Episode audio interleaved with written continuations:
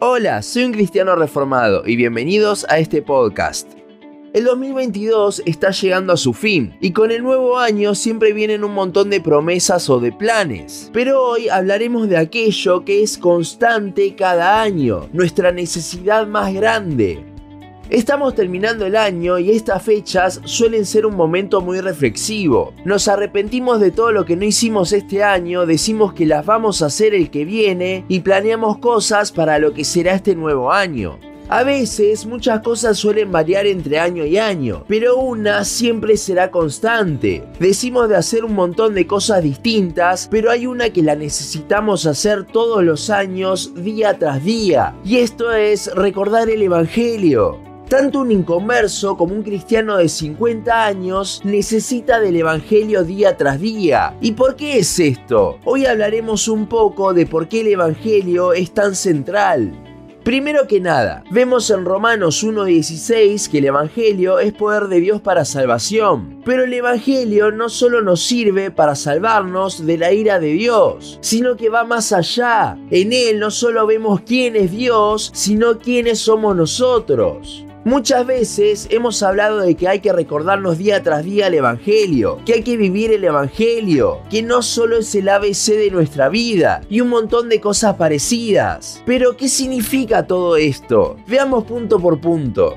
El Evangelio nos muestra quién es Dios, si han leído o escuchado nuestra serie sobre los atributos de Dios, allí vimos que en la cruz Dios manifestó todos sus atributos. Es la revelación más grande que tenemos de nuestro Señor. Allí podemos ver la santidad, misericordia, amor, omnipotencia, soberanía, inmutabilidad, omnisciencia y así con cada uno. Mientras más profundizamos en la obra del Evangelio, mientras más meditamos en ella, más veremos cada uno de estos aspectos de Dios, más le conoceremos. Recordemos también que la vida eterna es conocerle a Él, Juan 17.3. De esta forma, al conocerle más, más nos enamoraremos de Él, al ser cautivados por semejante obra que hizo por nosotros. Y este amor es el que luego da como resultado la obediencia, por lo que reflexionar en el Evangelio, conocer más a Dios, resulta central para el crecimiento que Dios produce. El Evangelio nos cautiva porque nos muestra a Dios y es en realidad su carácter el que nos conmueve.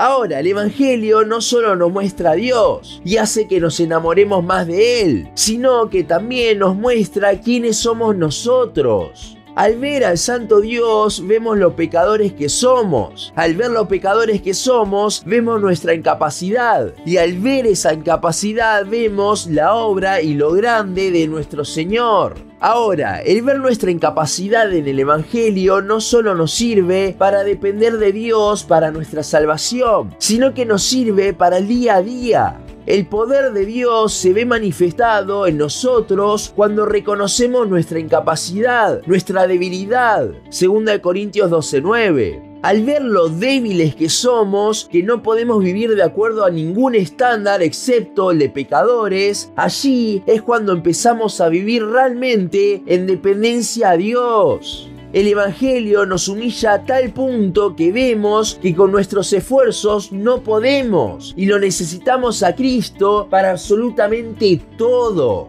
Eso es lo que nos llevará a orar, leer la palabra, etc. Ya que es por medio de eso que nos rendimos en dependencia a Él. Los medios de gracia están justamente para esto. Si una persona cree que puede por sus fuerzas, entonces no se está acordando del Evangelio día tras día. Y si podemos acudir a estos medios de gracia es justamente también por la gracia de Dios. Este capítulo del podcast está hecho para recordarnos lo importante de siempre tener presente el Evangelio en nuestras vidas. Año tras año van a haber un montón de cosas que cambien. Nuestro trabajo, las amistades, el hogar, hasta la familia, todo puede cambiar. Pero algo que no va a cambiar para nosotros, pase lo que pase, es nuestra necesidad de recordarnos el Evangelio día tras día. Sin Él jamás podremos conocer más profundamente a nuestro Señor y jamás viviremos en dependencia a Él. Intentaremos todas nuestras fuerzas, cuando en realidad Dios nos pide mostrarnos vulnerables delante de Él. De nuevo, 2 Corintios 12. Que este 2023 pueda ser un año centrado en el Evangelio para todos nosotros. No importa en qué año estés escuchando esto, siempre y siempre necesitarás del Evangelio.